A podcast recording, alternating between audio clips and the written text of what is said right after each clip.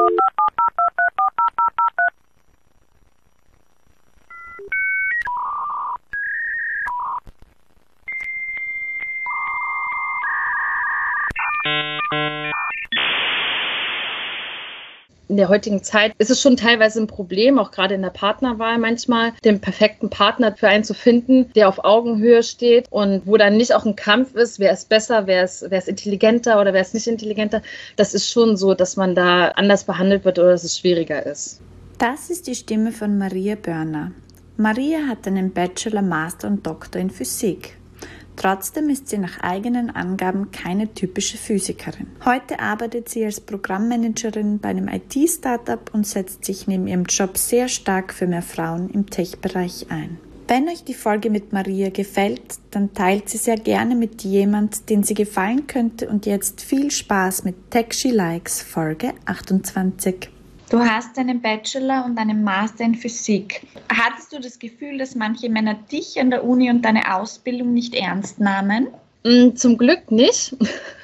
Das lag aber so ein bisschen, also das lag daran, auch, dass ich gerade in der Uni-Zeit sehr mich auch so für theoretische Physik interessiert habe. Und theoretische Physik ist so ein bisschen Königsdisziplin in der Physik so ein bisschen. Und dadurch war das die einzige teilweise auch, die in den äh, theoretischen Physikvorlesungen saß. Ich habe in einer kleinen Uni studiert und äh, damit hat man sich schon so ein bisschen auch einen Namen gemacht, so einen positiven Namen. Aber es ist schon so, dass ich so später dann eher ein bunter Hund war im Studium dadurch, dass ich nicht diese typische Physikerin bin, also dieses äh, Mauerblümchen-Physikerin. Ne? Ich bin auch gerne mal feiern gegangen ähm, zum Ende des Studiums, als es die Zeit zugelassen hat. Äh, ich schmink mich gerne, ich trage äh, Nagellack und alles Mögliche. Und von fremden Leuten wird man dann schon eher nicht so für.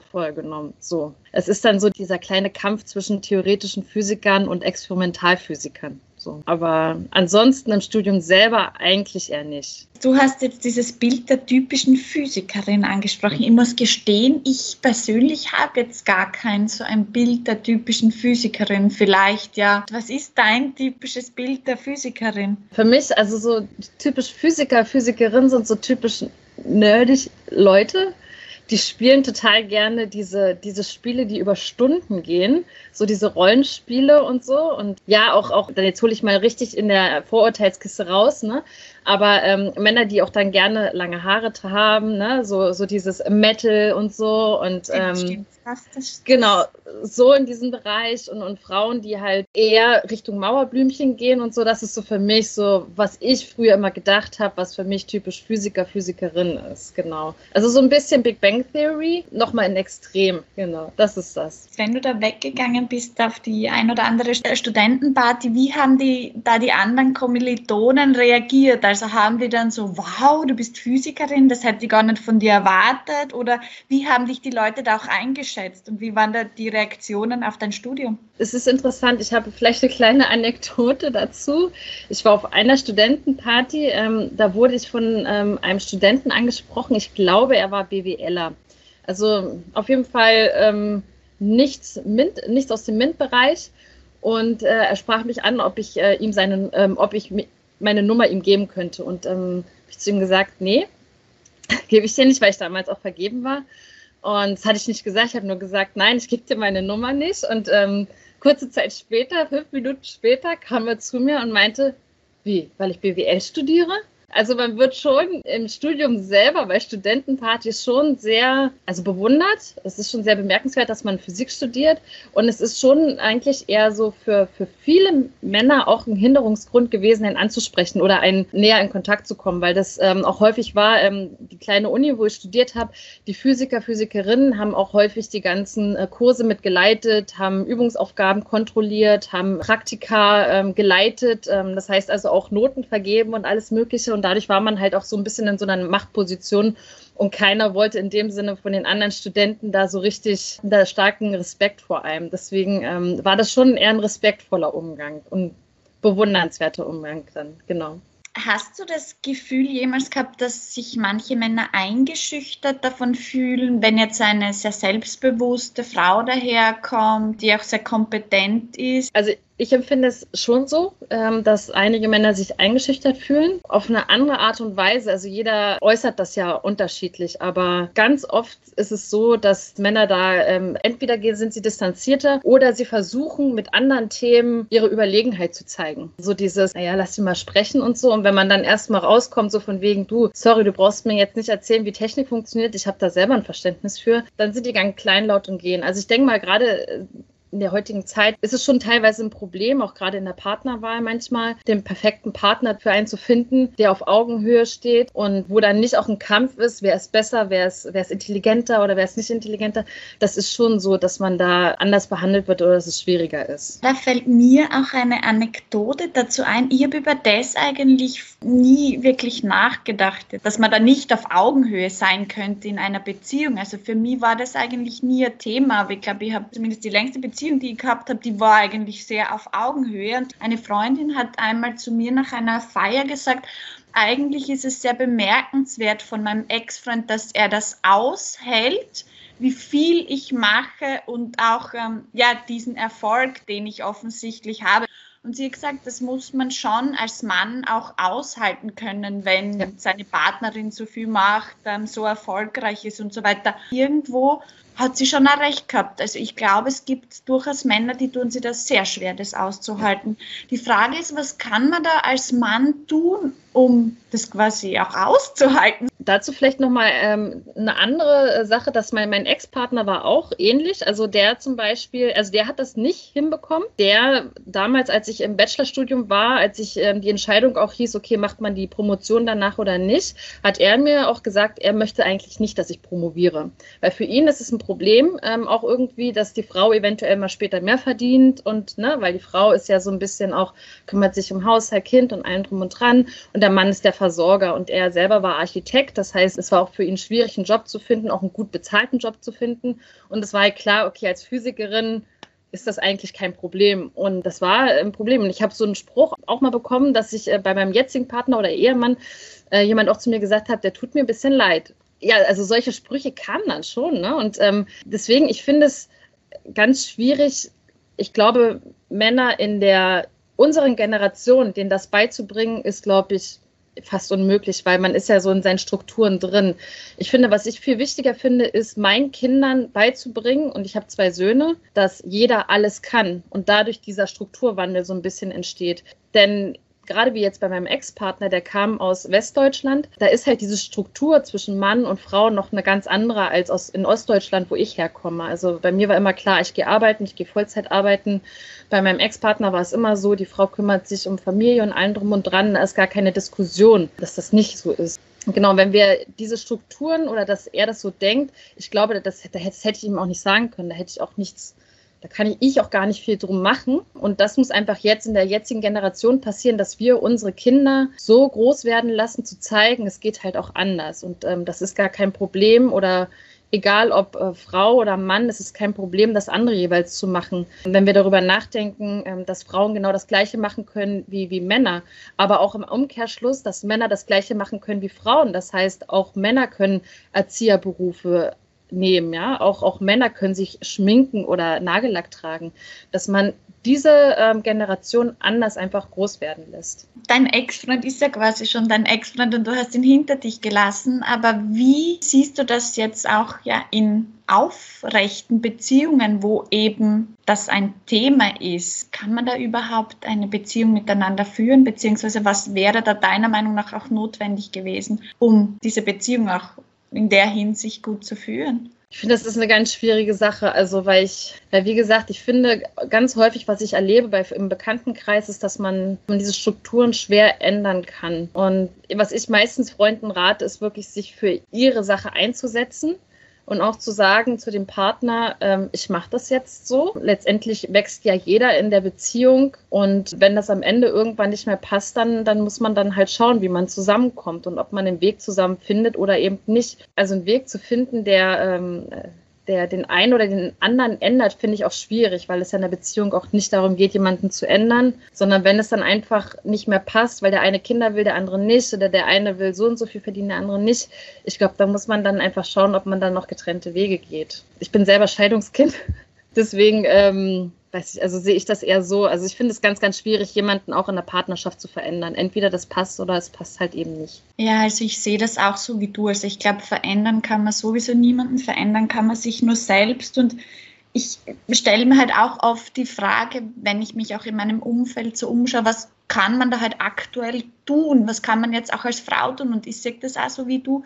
Man kann eigentlich nur sagen, ich will das jetzt machen und ich mache das jetzt und ja, na, da fährt der Zug drüber. Entweder du tragst das jetzt mit mir mit, weil das gehört zu mir dazu, das will ich, das ist mir wichtig, oder ja, dann quasi, sonst müssen wir halt getrennte Wege gehen. Aber ich glaube, dass man da als Frau auf keinen Fall sich halt in der Hinsicht verändern sollte, dass wenn man so ist, wenn einem das wichtig ist, selbstständig zu sein, seinen eigenen Job zu haben, keine Ahnung, sagen wir jetzt Karriere zu machen, dann glaube ich halte das für fatal zu sagen, okay, wenn der Mann, nur weil der Mann damit Probleme hat, werde ich dann zur Hausmutter und bleibe dann zu Hause bei den Kindern und bin dann unglücklich und gebe eigentlich das, was ich meinen Kindern mitgib, ähm, ist auch nicht besonders toll, weil ich dann einfach eine sehr unglückliche Person bin und eigentlich nicht das mache, was ich will, was den Kindern ja dann auch nicht hilft. Also ja. ich sehe das eigentlich auch so wie du. Ich bin jetzt zum Beispiel mit einem Frauenbild aufgewachsen, dass die Frau schwach, hilfsbedürftig und, schütz, äh, und schützenswert ist.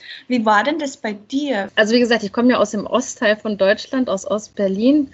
Und da war es ja immer so, dass Frauen auch komplett voll gearbeitet haben, genauso wie Männer. Und es war sogar so in der Elternzeit, also als meine Eltern in Elternzeit waren, war mein Vater auch äh, sehr lange in Elternzeit.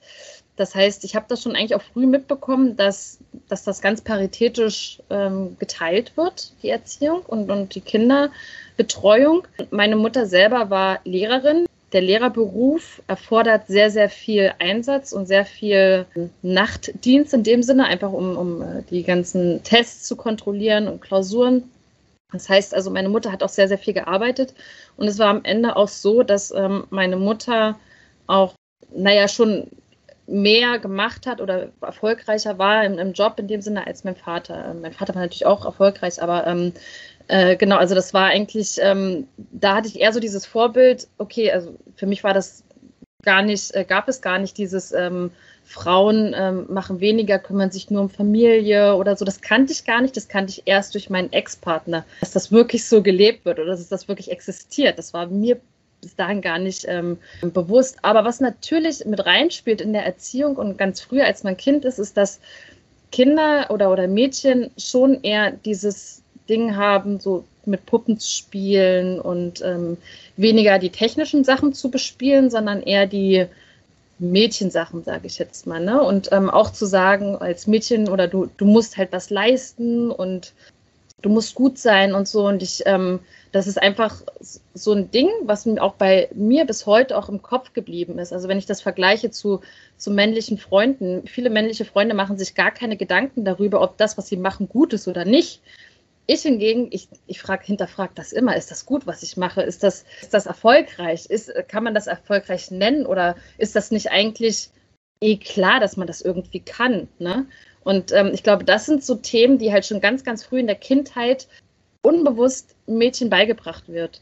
Also ich habe super gerne mit Puppen gespielt, ich habe super gerne mit Barbies gespielt und ich habe mir glaube ich, gerne als Prinzessin verkleidet. Zumindest wenn ich mir meine Fotos anschaue aus der Kindheit, dann ist da immer irgendwo eine Puppe oben. Und äh, ich bin zu Fasching immer als Prinzessin gegangen oder lange als Prinzessin gegangen. Ich weiß nicht, ob ich selbst wollte oder auch nicht. Meine Mama hat mir gesagt, ich habe zum Beispiel sehr gerne Röcke getragen. Womit hast du gespielt? Wie warst du zu Fasching verkleidet? Waren das auch so klassische Mädchensachen? Total, also total. Ich habe das geliebt zum Fasching Kleider zu tragen, schöne Kleider zu tragen. Also nicht, ich fand auch immer doof, so eine 15 Rock zu tragen, sondern wenn ich halt zum Fasching, wollte ich halt auch eine schöne Prinzessin sein, auf jeden Fall. Wohingegen das tägliche bei mir ganz anders aussah. Im täglichen bin ich eigentlich eher so der Jogginghosen-Typ gewesen.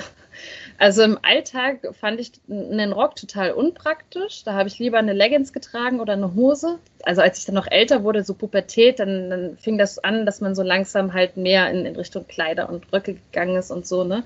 Und auch, ich habe klar, habe ich auch gerne mit Barbie gespielt, aber ich habe auch gerne mit Lego gespielt. Ich habe das Lego bis heute noch. Das war damals ganz, ganz am Anfang war das ein Lego, was sehr unspezifisch war. Also es waren unterschiedlichste Farben. Und man sieht dann, ähm, ich weiß es auch noch, dass ich, als ich dann ein bisschen älter wurde, habe ich dann das rosane Lego bekommen, also dieses Mädchen-Lego. Ne? Aber im, Allgemeinen war, fand ich das sehr spannend, so Technik fand ich spannend. Mein Vater selber ist Eisenbahner und ähm, hat eine Modelleisenbahn und ich fand das immer ganz toll, so diese Modelleisenbahn fahren zu sehen. Ich bin auch mit meinem Vater gerne die Eisenbahn fotografieren gegangen. Also es hat mich schon interessiert, so, so dieses, aber ich war nie der Typ, deswegen habe ich mich auch nicht für das äh, Maschinenbaustudium interessiert, weil ich war nicht der Typ, der sich so für Autos interessiert hat oder wie das genau funktioniert oder so. Das, das war gar nicht so meins. Ich habe mich eigentlich, ich weiß gar nicht, ich habe irgendwann gemerkt, mir liegt Physik und deswegen mache ich das einfach mal. Ne? Aber so, dass man jetzt sagen kann, die war schon immer so Technik begeistert, glaube ich eher nicht nicht die typische Physikerin, schon immer. Wie war das denn bei dir auch an der Uni? Du hast ja vorher gesagt, du warst ja jetzt nicht so die typische Physikerin, du hast dich auch gerne geschminkt. Hast du dann jetzt auch im Job oder heute auch im Job, nach dem Studium im Job, hast du darauf geachtet, was du auch anziehst oder hast du da auch bewusst dann Statements mit deiner Kleidung gegen was gesetzt? Ja und nein. Also ich achte schon auf meine Kleidung. Ich möchte ordentlich aussehen im, im, im Büro, sage ich mal. Ich möchte nicht der oder die typische Entwicklerin sein, die immer mit dem Hoodie ähm, auf Arbeit kommt oder so. Ähm, ich möchte da auch was Ordentliches anhaben. Und ich mache mir darüber auch Gedanken. Womit setzt man ein Statement? Womit, also ich finde das eine ganz schwierige Geschichte, weil das ja schon nachgewiesenermaßen ähm, Frauen häufig ähm, mehr für voll genommen werden, wenn sie einen Anzug tragen. Ja? Wenn sie sozusagen in die Masse der Männer sozusagen reinpassen, dann wird ihnen direkt auch angezettelt, dass sie ähm, intelligenter sind, dass sie mehr drauf haben. Und das bin ich, ich, ich mag Anzüge gar nicht. Also wenn ich Kleider trage, dann trage ich keine, keine typischen Anzugskleider, sag ich mal, ja. Und deswegen mache ich mir da häufig auch Gedanken darüber, ob das, was ich anhabe, ob das eigentlich pro oder contra der ganzen Geschichte ist. Ich hoffe zwar trotz allem, dass mein Wissen und das, was ich ähm, vortrage, für sich spricht, aber nichtsdestotrotz ist ja, haben ja viele Leute einfach in ihrem Kopf so einen, so einen Punkt, ohne dass sie es bewusst äh, wahrnehmen würden, aber trotzdem nimmt man den einen mehr ernst als den anderen. Und ähm, da ist das schon häufig so, so eine Geschichte, dass ich mich frage, okay, welches Kleid könnte ich nochmal irgendwie kaufen, damit das ein Statement setzt, damit das äh, auch Selbstbewusstsein setzt, äh, zeigt, okay, ich bin selbstbewusst, ich kann das. Und ähm, genau, aber es ist für mich immer noch nicht schlussendlich definiert, wie genau ich das mache. Da bin ich noch in dem Findungsprozess. Ich finde ja, die Angela Merkel ist ja das Beispiel dafür für Frauen, die Anzüge tragen und auch für eine Frau, die sich sehr an diese männliche Welt, an die männlichen Führer, sage ich jetzt mal, angepasst hat. Glaubst du, hätte es ähm, irgendeinen Unterschied gemacht, wenn sie sie ja, sag jetzt mal, da ein bisschen abwechslungsreicher gekleidet hätte. Ist es heute noch zeitgemäß, sich auch so anzupassen an eine männerdominierte Welt? Das ist eine gute Frage, die habe ich mich auch schon gefragt. Ich glaube, es war genau für sie genau das Richtige, um da zu sein, wo sie ist, um das zu machen, was sie, was sie getan hat. Und auch, dass sie die Anerkennung bekommen hat, die internationale Anerkennung liegt auch daran, dass sie so aufgetreten, wie sie ist, wie sie aufgetreten ist. Deswegen glaube ich, war das genau richtig, dass sie das so getan hat. Und ich glaube, dass sie einen guten den Weg gut vorbereitet hat für weitere Generationen und das als nächstes, wie zum Beispiel in Deutschland mit Annalena Baerbock, dass man da jetzt eine neue Richtung gehen kann, dass es halt nicht mehr der Anzug sein muss. Und ich finde, Annalena Baerbock zeigt das auch ganz gut, dass es halt eben nicht immer der Anzug sein muss. Nichtsdestotrotz, finde ich, hat man gerade in den Medien häufig den Fall, dass ihr das auch aberkannt wird, dass sie, dass sie das schafft oder dass sie das kann.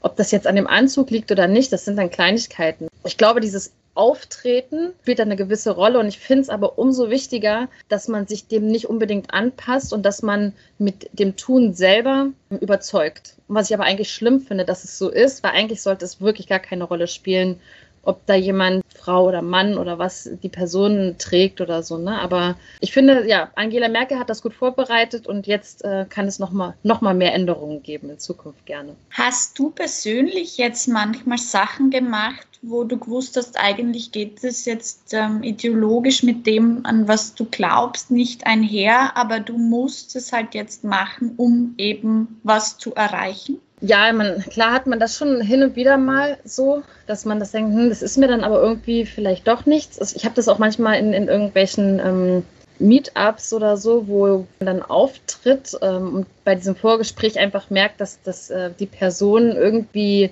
einen halt nicht so für voll nimmt. Da bin ich dann häufig auch im Zwiespalt, mache ich das dann überhaupt oder mache ich das nicht und gebe das an den Kollegen weiter, weil ich auf der anderen Seite auch manchmal das Gefühl habe, ich muss auch nicht alles mitmachen da, da bin ich mir dann ein bisschen zu schade. Auf der anderen Seite denke ich mir eigentlich genau, dann müsste man es machen. Das ist ein Zwiespalt, den ich da auch ähm, häufiger erlebe. Und da mache ich dann am Ende, wie ich gerade wie ich gerade emotional dazu in der Lage bin. Wenn ich gerade so das Gefühl habe, okay, ich mache das trotzdem, ich schaffe das, ich bin trotzdem stark, dann mache ich das.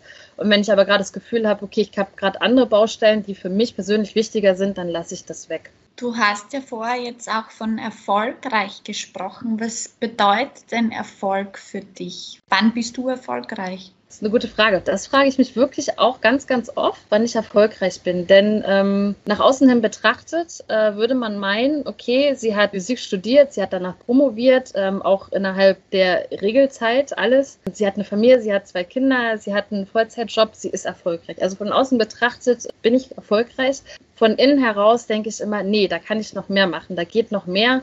Weil, ja, wie, be, wie beurteilt man Erfolg? Erfolg, äh, finanzieller Erfolg, familiärer Erfolg, Unabhängigkeit als Erfolg, was genau ist Erfolg? Am Ende versuche ich mir einfach zu sagen, ich muss am Ende glücklich sein. Wenn ich am Ende des Tages ins Bett gehe, muss ich glücklich sein und das ist der Erfolg. Wenn ich glücklich ins Bett gehe und sage, der Job macht mir Spaß, ich schaffe das mit meiner Familie zusammen, ich habe genügend Zeit für meine Familie, dann ist es eigentlich erfolgreich. Das ist, glaube ich, das Wichtigste, was man auch selber, was ich mir selber immer noch mehr sagen muss, um es wirklich auch zu empfinden und nicht nur zu sagen, im Kopf zu sagen. Ich habe in deinem Lebenslauf auf LinkedIn gesehen, dass du auch im CERN gearbeitet hast. Ist das nicht schon ein beruflicher Erfolg, an so einer etablierten Institution zu arbeiten und an so einer etablierten Institution ein Praktikum zu machen?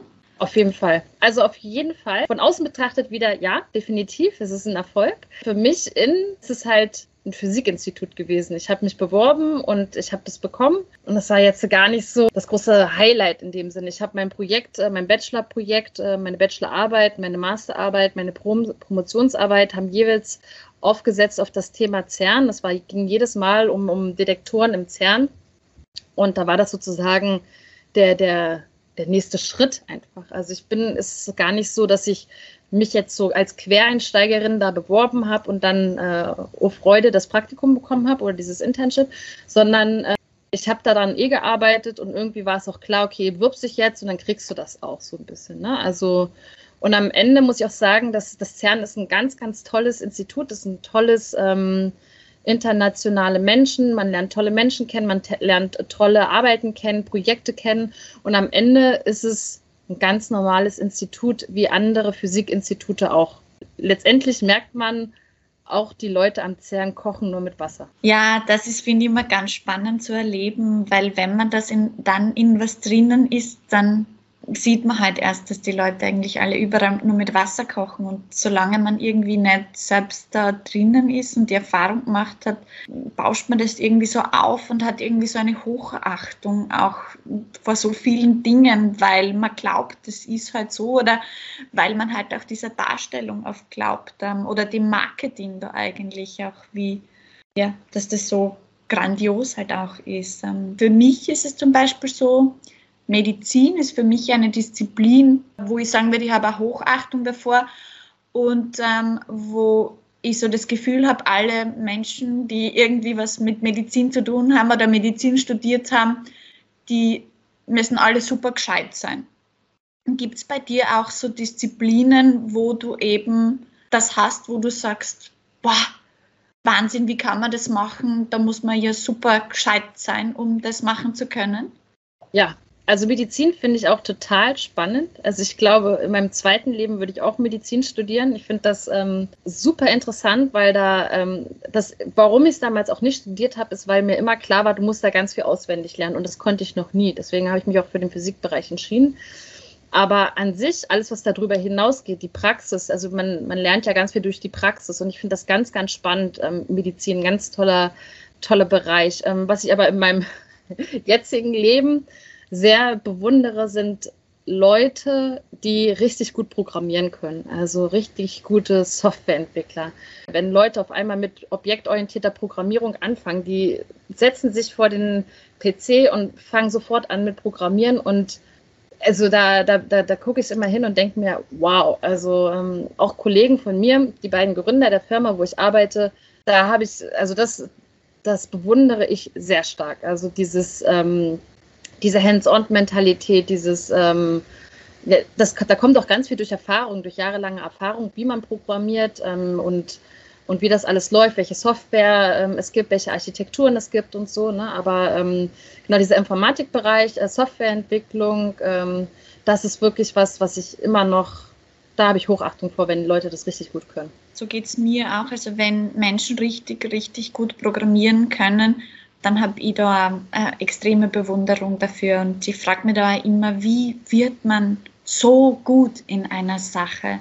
Wie glaubst du, wird man so gut in einer Sache? Was ist da notwendig dafür? Sind es da ja die 15.000 Stunden, die man sich damit beschäftigen muss? Wenn ich die Gründer von, von meiner Firma ähm, betrachte, dann ist es wirklich ähm, das Jahr, die jahrelange Erfahrung, was Softwareprojekte ähm, angeht und einfach diese Hands-on-Mentalität. Einfach zu sagen, ich klemme mich jetzt dahinter und mache das jetzt einfach. Ich kann das. Und immer mit diesem Augenmerk auch ranzugehen. Ich kann das. Ähm, und letztendlich für alles, was ich halt nicht kann, gibt es halt auch Google. Ne? Stack Overflow ähm, is your friend. Und letztendlich, wenn man teilweise Probleme äh, googelt, die man, auf die man stößt, und dann sieht man, okay, dieses Problem ist gerade mal drei Wochen alt und es gibt dafür noch keine Lösung, dann weiß man halt, okay, da ist man, äh, ist man einer Sache auf der Spur, die ist halt auch wirklich nicht so einfach. Ich glaube, das ist ganz, ganz viel Erfahrung. Ähm, einer der Gründer, der hat äh, direkt ähm, schon auch in der Schulzeit ähm, angefangen, äh, so ein bisschen sich mit Computern da dran was zu machen, die neu aufzusetzen und solche Sachen ähm, und ähm, ganz lange Frontend entwickelt und da ist jahrelange Erfahrung dahinter. Und ähm, umso früher du anfängst, umso mehr Softwarebereiche lernst du kennen, umso mehr Frameworks lernst du kennen, und ähm, in unterschiedlichen Projekten, in denen du arbeitest, gerade als Freelancer. Ich glaube, das ähm, ist auch nochmal ein Punkt, ähm, wenn du in einer Firma arbeitest und immer nur an dem gleichen Projekt sitzt, sitzt und immer nur an der gleichen Programmiersprache, da wirst du zwar gut in der Programmiersprache, aber dieses gesamte Konstrukt ist dir dann immer noch nicht klar. Die beiden Gründer, mit denen ich zusammenarbeite, die haben halt in unterschiedlichsten Projekten gearbeitet und das ähm, gibt einen auch nochmal so viel mehr Überblick auf diese gesamte Welt der, der Softwareentwicklung, was ähm, extrem hilfreich ist. Und genau. Kennst du auch Frauen, die so richtig gute Programmiererinnen sind? Also ich ähm, habe ja größtenteils immer nur mit männlichen Programmierern zusammengearbeitet, weil so Frauen da so, so wenig vorhanden sind. Also in meinem vorigen Job habe ich eine Frau kennengelernt, ähm, die war im Studium ähm, und klar, die hat jetzt noch nicht mega viel unterschiedlichste Erfahrungen gesammelt ähm, in unterschiedlichsten ähm, Software-Tools und alles Mögliche, aber nichtsdestotrotz ihre Leidenschaft für die Programmierung, das fand ich schon toll und auch wie sie sich dahinter geklemmt hat und du wusstest ganz genau, du kannst dir was fragen und spätestens ein, zwei Tage später gibt sie dir die Antwort und sagt dir, wie es funktioniert. Also es gibt auch Frauen, die mich da hingegen einfach mit ihrer Leidenschaft äh, für Softwareprojekte oder für Frameworks auch begeistert haben. Was aber, wie gesagt, leider viel zu selten vorkommt, einfach weil es wenig Frauen in dem Bereich gibt. Hast du in deinem Physikstudium programmiert? Mehr schlecht als recht. Also ich habe einen freiwilligen Kurs Fortran für zwei Wochen besucht. Ähm, da habe ich mich durchgehangelt. Ähm, also ich habe im, im Studium kommt gar keine Programmierung per se vor. Jetzt ist natürlich die Frage, sind jetzt so, so Sachen ähm, wie mathematische Tools, Programmierung, also Origin, Mat MATLAB, also solche Sachen, das ist ja mathematische Programmierung, ist das Programmierung? Ich empfinde es als nicht so. Ähm, das habe ich halt viel verwendet, aber so diese typischen Sprachen, die man halt kennt, äh, so jetzt besonders im, im Data Science Bereich Python, das habe ich nie, ähm, im Studium gehabt und das wird auch gar nicht vorgesehen, dass man das macht. Ähm, das habe ich erst durch, durch Learning by Doing in der Promotion gelernt. Also weil wir dort halt äh, diese gesamten Systeme, wir haben mit Detektoren gearbeitet, da arbeitet man viel mit C. Genau, und da habe ich das dann C so ein bisschen gelernt, aber auch nie, dass ich es richtig gut gekonnt hab, habe, so Learning by Doing immer. Ich habe noch nie so einen richtig guten Kurs besucht. Ist für dich notwendig, dazu einen Kurs zu besuchen oder warum setzt du dich nicht einfach hin und programmierst drauf los und versuchst, die beste Programmiererin der Welt zu werden? Generell bin ich ein Typ, die lernt am besten durch, wenn man es einfach macht. Ähm, ich lerne ganz schwer durch Lernen selber. Also wenn man mir sagt, okay, lerne das jetzt hier mal, dann, dann, dann habe ich das gelernt und dann habe ich es nach einer Woche wieder vergessen. Ähm, genau deswegen ähm, ist es für mich immer irgendwie, wenn ich es wenn mache, dann bleibt es bei mir länger im Kopf als ähm, mit Lernprogrammen. Ich finde das immer gut, wenn man eine Programmiersprache lernt ähm, mit einem Kurs. Da lernt man den ersten Einstieg. Ähm, trotzdem finde ich, dass gerade in der Softwareentwicklung, in Produkten und Projekten ein ganz anderes Herangehensweise und Denken erfordert, als es die Kurse oftmals benötigen. Weil ja, so Kurse gehen dann häufig so auf, auf bestimmte Data Science Bereiche ein, aber in der in Produkten sind andere ähm, Aspekte wichtig in der Entwicklung, in der Softwareentwicklung.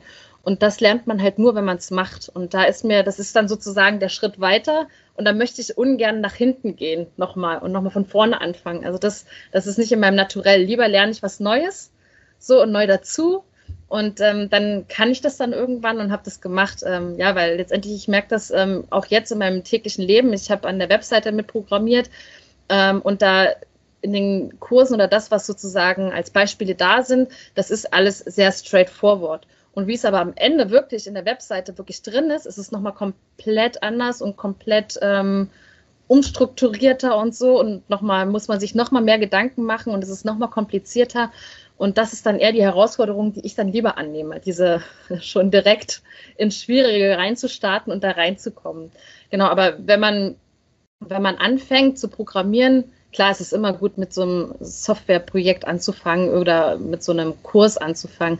Letztendlich ähm, auch um zu sehen, okay, wie funktioniert so ein bisschen Python, ähm, um zumindest Code zu lesen? Also ich bin da genauso wie du, was das Lernen betrifft. Also ich lerne am liebsten nach dem Learning by Doing Prinzip und ich muss es genauso wie du eigentlich auch tun und so nur was zu lernen, auch um zu lernen. Also es geht mir da ganz ähnlich. Und es ist bei mir ganz lustig, weil ich habe ja Informatik studiert und es waren viele Dinge spannend, aber am Ende des Tages war es dann doch irgendwie so ein Zwang oder dann halt die positive Note am Ende der Prüfung, die Prüfung, um das Ding halt zu bestehen und dann halt immer so der Weg dorthin, naja, ich muss das halt jetzt machen.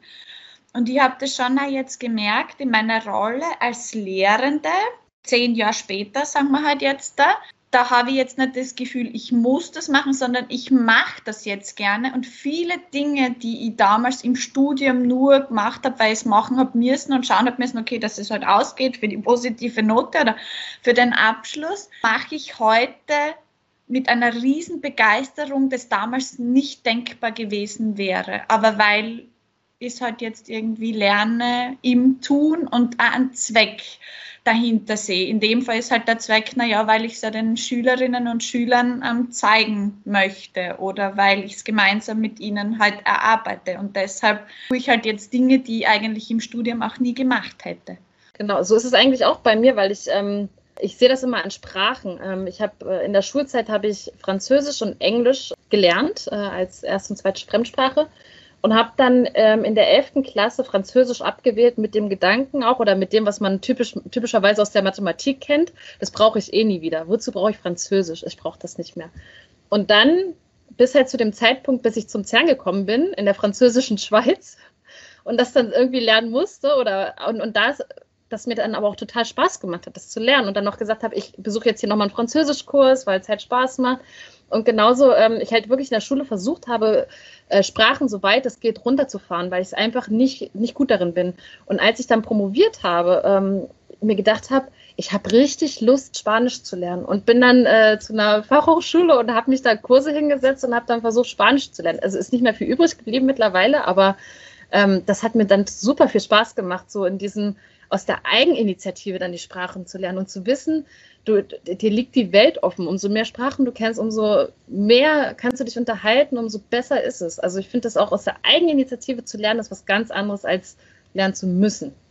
Ja, total. Also das ist so, so, so spannend. Man kann im Prinzip alles, man muss es halt nur irgendwie dann aus dem eigenen heraus, oder zumindest bin ich halt auch der Typ, man muss es aus dem eigenen heraus wollen und wenn man so, nein, muss das jetzt machen halt, ja, weil das halt dazugehört zur Schule, dann, also dieses psychologische Phänomen dahinter, das ist schon sehr spannend, finde ich.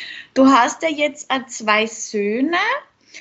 Bist du jetzt jemand, der diesen Ansatz begrüßt, Programmieren als Pflichtfach in der Schule zu etablieren oder passiert dann nicht vielleicht sogar auch das, was jetzt ja bei uns passiert ist? Ich finde das äh, total gut, wenn ähm, so ein Fach wie Informatik oder Programmierung gelehrt wird. Äh, einfach also aus unterschiedlichsten Dingen. Mich würde es freuen oder ich, ich würde es mehr als begrüßen, wenn Schulen mehr digitalisiert werden und mehr den Kindern beibringen können, wie Digitalisierung funktioniert.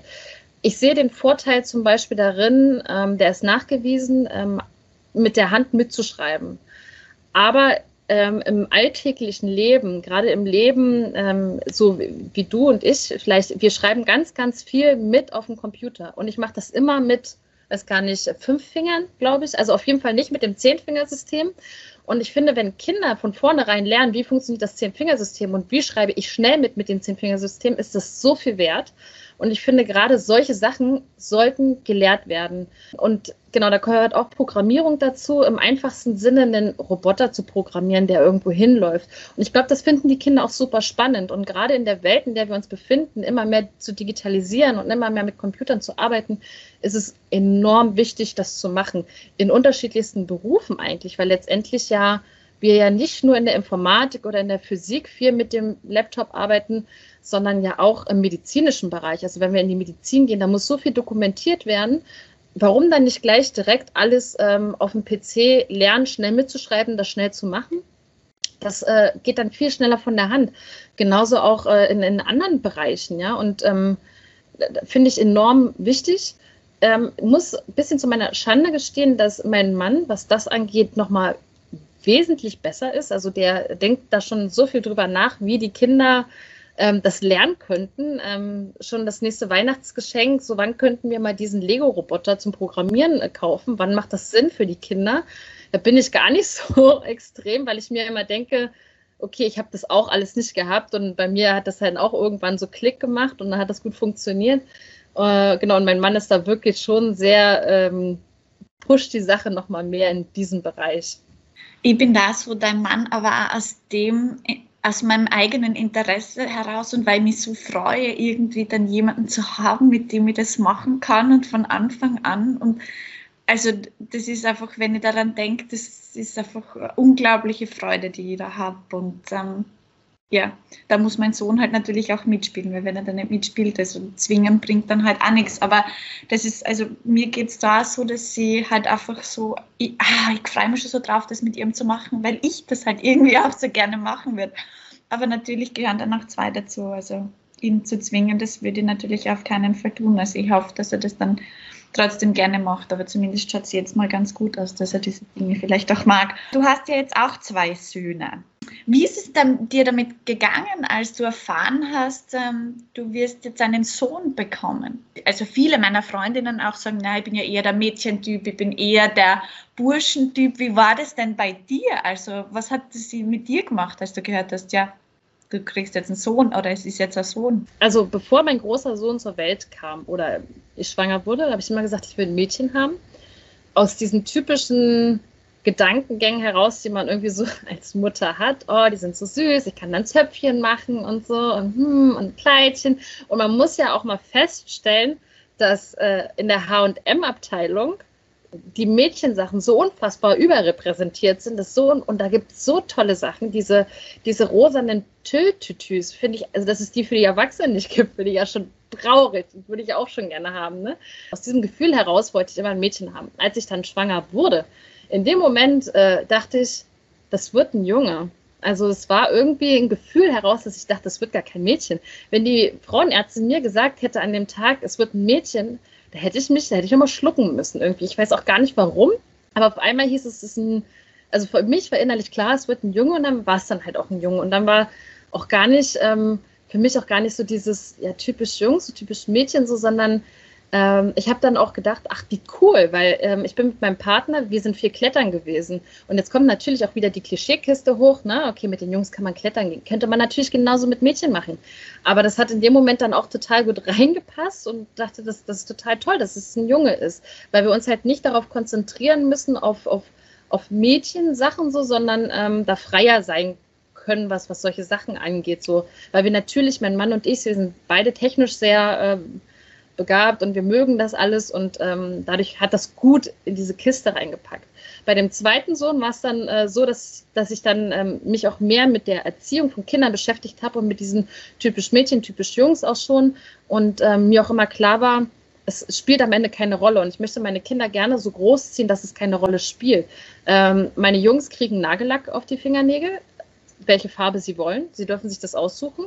Ähm, mein kleiner Sohn wollte auch immer geschminkt werden und auch mit dem kompletten Programm. Er wollte Wimperntusche haben, er wollte Augenbrauenstift haben, er wollte alles haben, was ich hatte.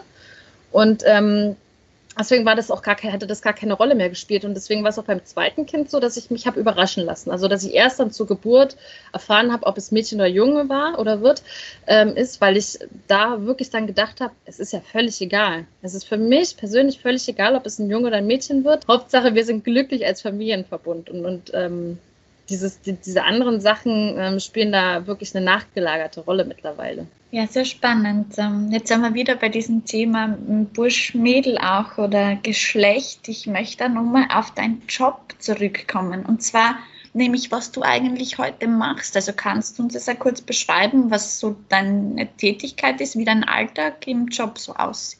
Genau, also ich bin ähm, Programmmanagerin bei ADAP. Das ist eine Hamburger Start-up. Und ähm, wir machen Folgendes. Wir, haben, wir sind im Bereich KI-Systeme unterwegs und etablieren das sogenannte Federated Learning. Federated Learning sind verteilte KI-Systeme, die ohne Daten zu teilen trotzdem Wissen teilen ähm, eine sehr, sehr neue Technologie. Dadurch, dass ich sehr, sehr früh eingestiegen bin in dieses Startup, das Startup gibt es seit letztes Jahr Januar, habe ich sehr, sehr viel Verantwortung auch mit und kümmere mich um sehr, sehr viele unterschiedliche Dinge. Das heißt, mein Arbeitsalltag ist auch gar nicht unbedingt jeden Tag gleich, sondern immer mal wieder anders. Es gibt Tage, da ähm, pitche ich unsere Idee Kunden und erkläre ihnen das. Ähm, wir arbeiten Use Cases ähm, und alles, was dazugehört, machen Workshops und alles. Genauso gut arbeite ich aber auch an Beispielen zu unserem Open Source ähm, Framework, was wir haben. Genau, das heißt Flower und ermöglicht Federated Learning im Wissenschaftsbereich, aber auch ähm, im Produktionsbereich. Und ähm, da programmiere ich Beispiele. Das heißt, ich sitze dann ähm, am Laptop und programmiere mit Python Beispiele die dann veröffentlicht werden, die andere Nutzer dann verwenden können mit unterschiedlichsten Machine Learning Frameworks. Und genau, das sind sozusagen zwei Kontraste, die da ein bisschen äh, zusammenkommen, die ich mache.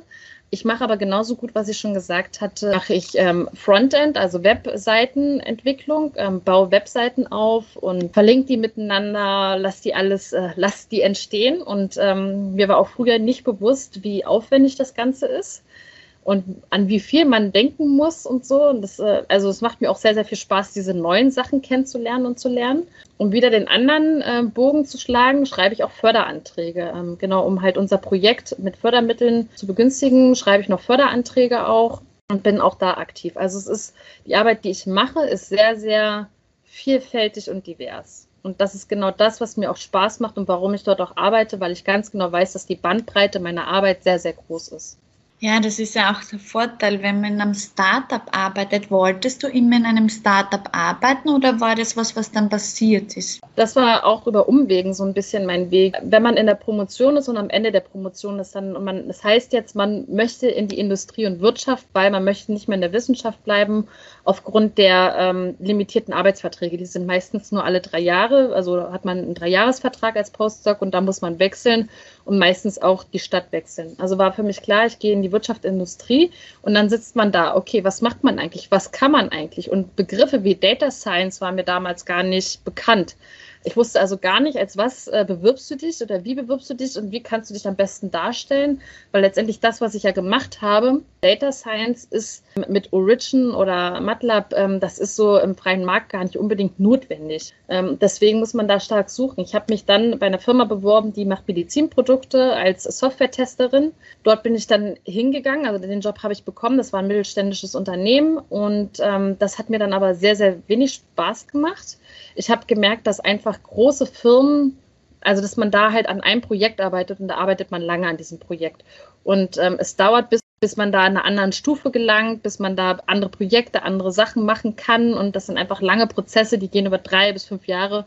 Und für mich als Physikerin, die immer neu dazulernt, täglich dazulernt und, und sehr, sehr viel Stoff in kurzer Zeit bekommt, war das einfach, waren diese Zeiträume zu lang. Und habe dann gesagt, ich bewerbe mich neu. Und ähm, habe dann einfach mein damaliges Startup, wo ich gearbeitet habe, angeschrieben. Ähm, das war eine Firma, die macht Blockchain und habe die einfach angeschrieben, ja, könnt ihr eine, eine Physikerin gebrauchen? Und die schrieben direkt zurück und ähm, der Outcome war, ja, sie brauchen gerade einen Data Scientist. Wir haben gerade ein KI-Projekt, ähm, komm mit rein.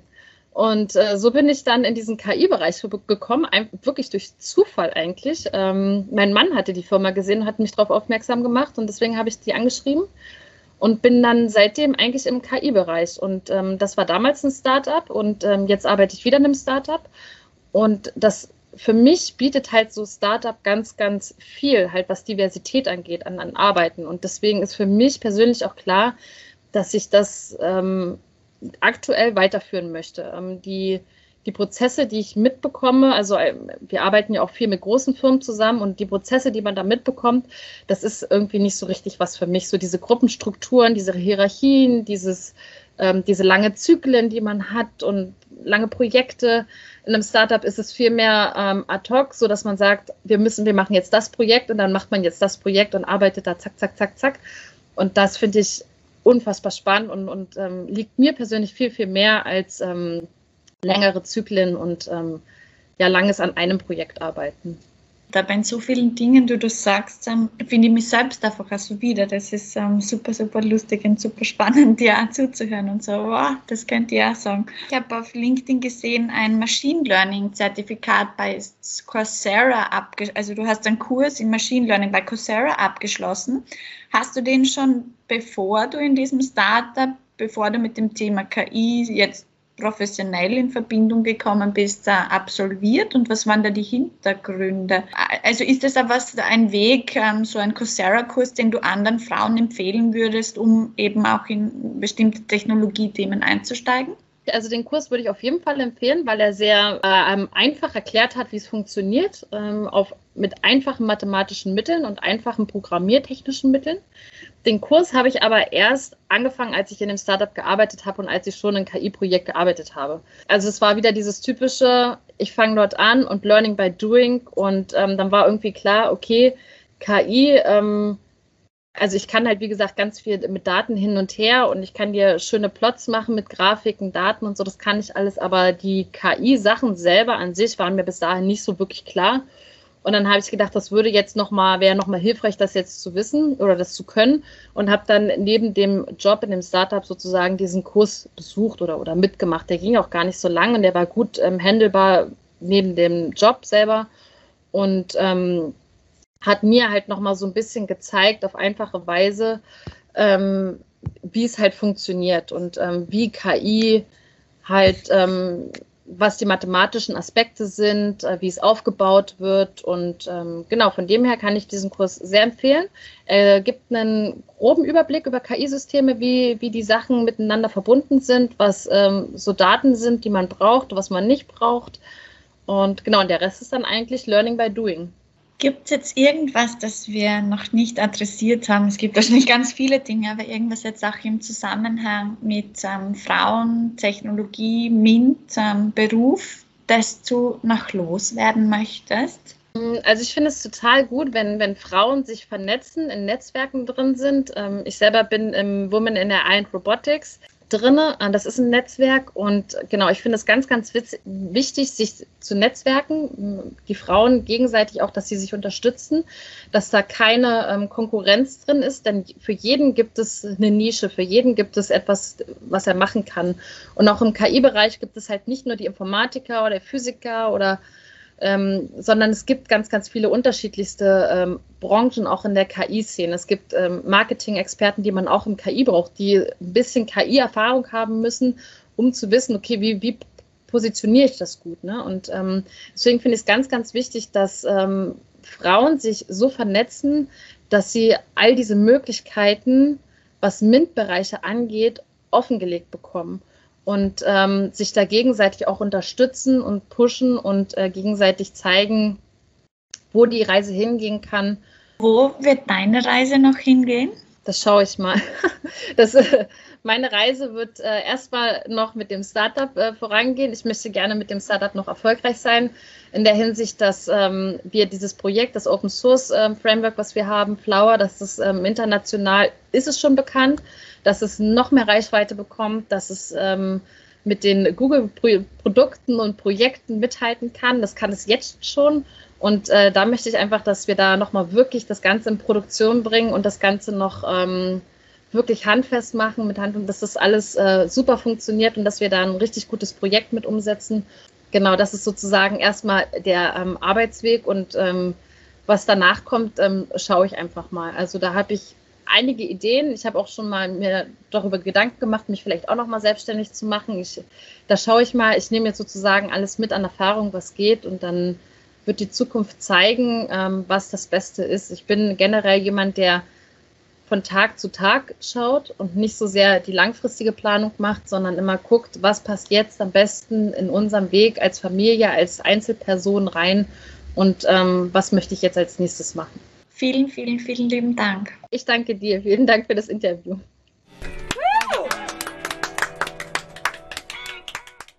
Das war die Folge mit Maria. Wenn euch die Folge gefallen hat, dann freue ich mich sehr, wenn ihr Techshi Likes abonniert bei Apple Podcasts und Spotify und wenn ihr gerade bei Apple auch eine Bewertung da lasst. Für Feedback könnt ihr mich auch erreichen unter Techshi Likes bei Instagram, Facebook, LinkedIn oder über meine Website www.techshilikes.co.